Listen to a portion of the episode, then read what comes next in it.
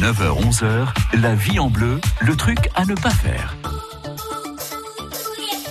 Votre magazine de la vie de tous les jours vous livre des trucs à ne pas faire. Ça fait un moment que vous pensez à changer de voiture et là vous vous dites que vous allez le faire, ce qui vous permettra d'avoir euh, un petit peu plus de place pour toute la famille quand vous partez en vacances.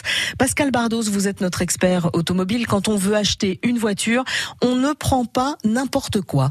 Alors ça c'est une bonne question euh, parce que c'est un vrai débat hein, actuellement. Euh, c'est vrai que, en tout cas, ce qu'on peut faire, c'est éviter. Qu'est-ce qu'il faut éviter? Oui, hein, alors si justement, on voilà.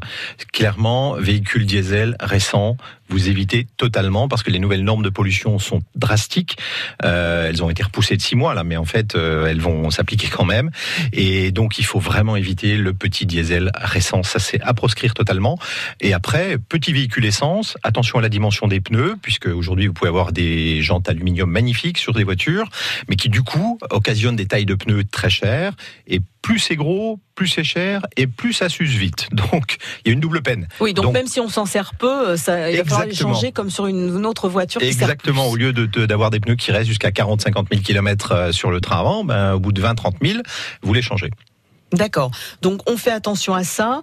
Euh, ça serait quoi? Ça serait une petite voiture, une grosse voiture? Quand même, ça va dépendre de, du nombre de membres dans la famille. Oui, en sachant qu'aujourd'hui il y a vraiment une offre sur ce segment-là euh, dans les, chez les constructeurs qui est quand même extrêmement développée, puisque vous avez à la fois les voitures traditionnelles, on va dire, hein, et puis les véhicules petits SUV.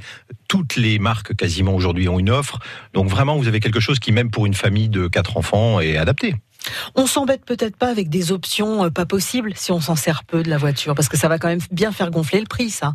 Si vous pouvez l'éviter, Florence. Ouais. Ah parce que maintenant il y a des trucs qui sont de série. Ben c'est-à-dire qu'aujourd'hui l'acte d'achat d'un véhicule il est euh, il a évolué aussi. C'est-à-dire que les constructeurs de plus en plus vous proposent un tout en un. C'est-à-dire qu'il bien sûr il y a l'objet, il y a le véhicule, il y a l'utilitaire, euh, mais il y a aussi tous les services qui sont autour. Alors vous parlez effectivement d'options.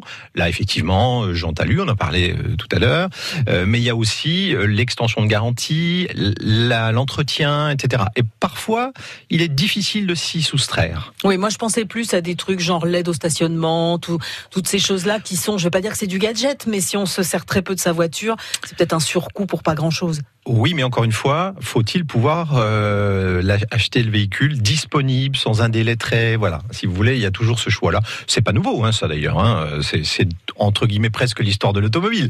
Mais euh, effectivement, ça, ça surenchérit le véhicule. Oui, c'est certain. Bon, je pense que vous vous sentez un petit peu plus éclairé et que vous allez pouvoir euh, faire votre choix en connaissance de cause.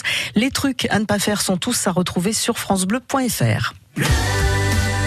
France Bleu Bourgogne.